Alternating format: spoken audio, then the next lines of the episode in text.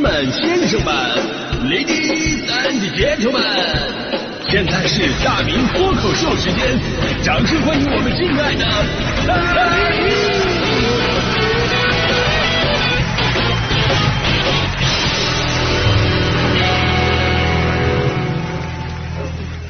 好，欢迎各位来到今天的大明脱口秀，我是大明啊。这个昨天呢，我还跟那感慨呢，说这个月的二十一号就是幺幺二幺这一天，就是大明脱口秀整整满十六周年了啊！听节目的朋友都知道啊，大明脱口秀讲的不是笑话，是人生啊。准确的来讲，就是把我的经历的那些东西啊，我都回忆了一遍。想想真的不可思议啊！再过几年，我回忆的日子比我过过的日子就多了。啊，原来我就是那个一直活在回忆里的人啊！那在这里要尤其要感谢我身边的人啊，因为你光回忆自己哪够啊，对不对？呃，你看跟我亲近的那几个，有几个能全身而退的？他们都在我的段子里边发光发热了，包括我爸我妈呀，尤其我爸了。昨天听了我的脱口秀，知道我在昨天我揭了他的老底，文化水平小学还是肄业。我爸听完就非常的气愤呐。质问我一个问题，说你有什么看不起我的？啊，我小学肄业，最后我奋斗成了省行人力资源的老总。按照这个跨度，你想要赶上我的话，你得干到什么级别？我当时我听到这个问题，我就觉得我仔细算了一下啊，于是我惊人的发现，我是大学毕业，按照这个起点的话，如果想完成跟我爸一样的跨度，厅局级肯定是不够的，也就是孙台都叫小了呀。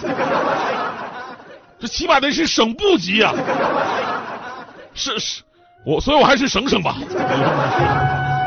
所以爸爸永远是最厉害的，呃，所以祝我爸爸今天生日快乐，福如东海，寿比南山，永远五十二啊！有朋友很纳闷，为什么要祝爸爸永远五十二呢？因为我爸爸如果永远五十二的话，我就永远二十五了。而且您永远五十二的话，您作为金融领域的啊，您可以来试试北京啊，来来弄个什么积分落户什么的，您应该比我有行业优势。到时候您成功了的话，那我就可以子女随迁了。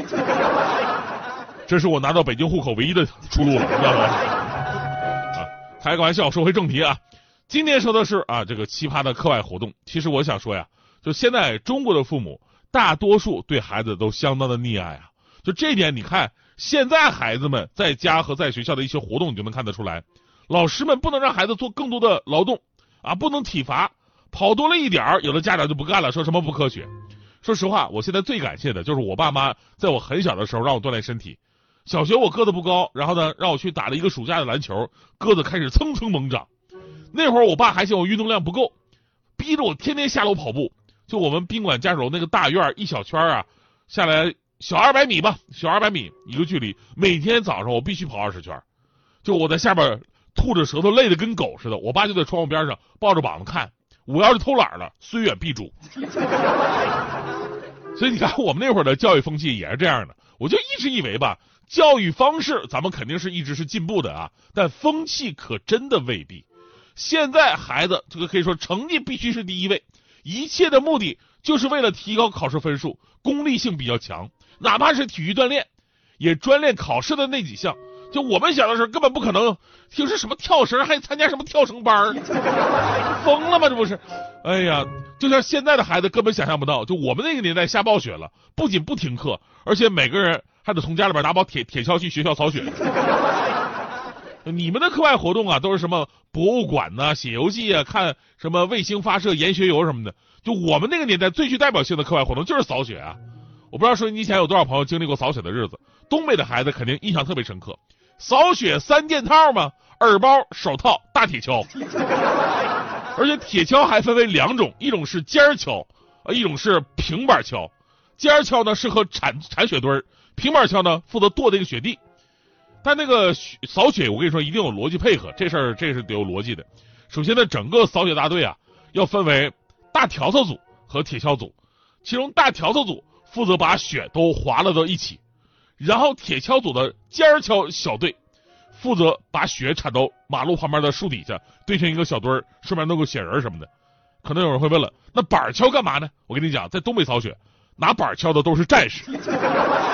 为什么？因为东北雪大呀，一边下一边被马路上的车压，下一层压一层，下一层再压一层，所以导致最后路上啊都不是积雪了，而是非常光滑的雪板，就铺的跟那个瓷砖似的，压的非常的瓷实，大条子扫不动，尖锹破坏范围小，板锹就不一样了，板锹平头啊，它往下那么一跺，破坏面积非常大，往往那么一下子就能裂开好大一个缝儿，所以这板锹主要负责破成攻坚，把马路上压实的积积雪给铲碎了，就能扫到路边了。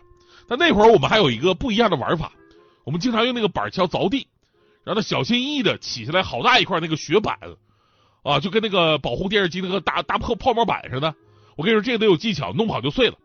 啊，小心翼翼起下来之后呢，俩人抬着，趁另外一个不不注意，直接扣在他脑袋上，然后就欣赏雪板在他身上碎裂的样子，真的好美。我至今也说不明白这个行为的乐趣到底是什么，但就是觉得有意思。这可能就是刻在东北人骨子里的那种野性吧。就在东北人来看啊，打雪仗首先他得是打仗。听说现在孩子们都已经不扫雪了，哎，我真的会觉得少了很多乐趣。但我们那会儿吧，课外活动不止于此啊。我说出来，现在可能很多孩子不相信，就我们那个时代的朋友啊才会有共鸣。比方说，你们有没有一项社会实践活动叫？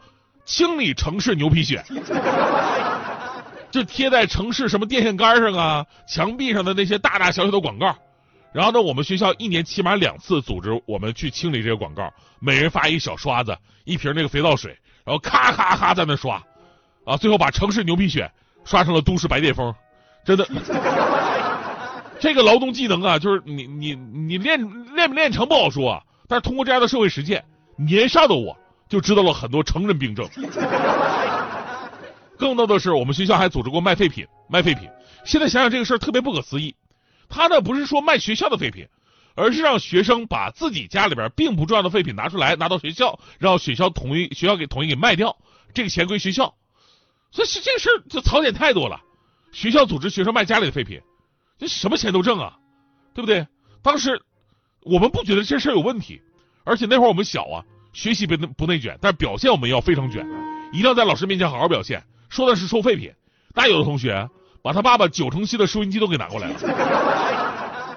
我们家那会儿刚好是那个废纸箱子比较多，啊，我我当时我爸还特意给我找了个三轮车，让我那驮着那些纸箱子推到学校。临走时候，我爸还嘱咐我呢，说在路上啊，你吆喝着点儿，顺便还能收几件。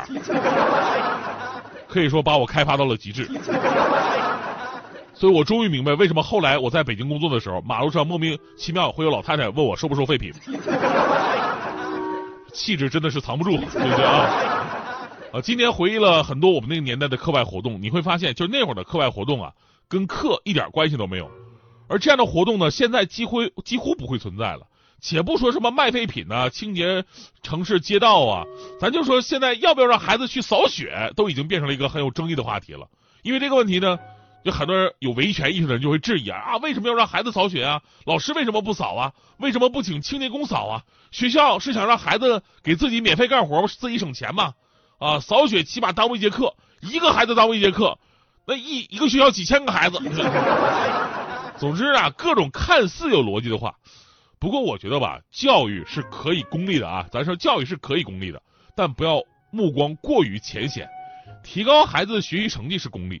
那么锻炼孩子的动手能力和团体协作能力，又何尝不是一种功利呢？这都会让孩子们终身受益啊！就我们小的时候学过这么一句话嘛：“一屋不扫，何以扫天下？”扫雪不仅仅是一种劳动，更是一种责任感。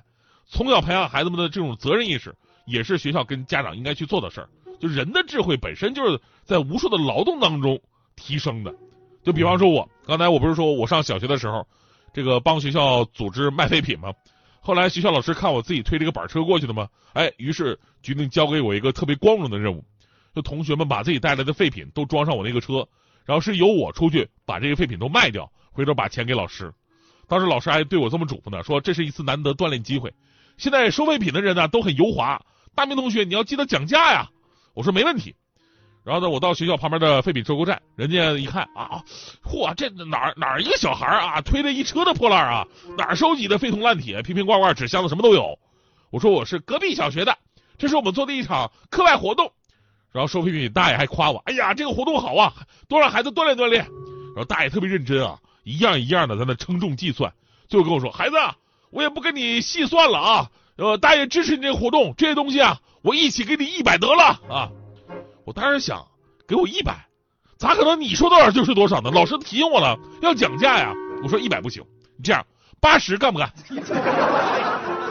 大爷说八十可不行，这东西少说也得一，哎，不是你说多少？你你八八十八十八八十行八十行。哎呀，这我我还大家想我还没反应过来，我是卖的，我今天八十可以。我一看这么痛快，看来还是有讲价区间的。我说等一下，我反悔了，最后最后一口价四十。大家说行，这个真行。而那是我人生第一次讲价啊，就这么轻松拿下。我觉得老师一定开心死了。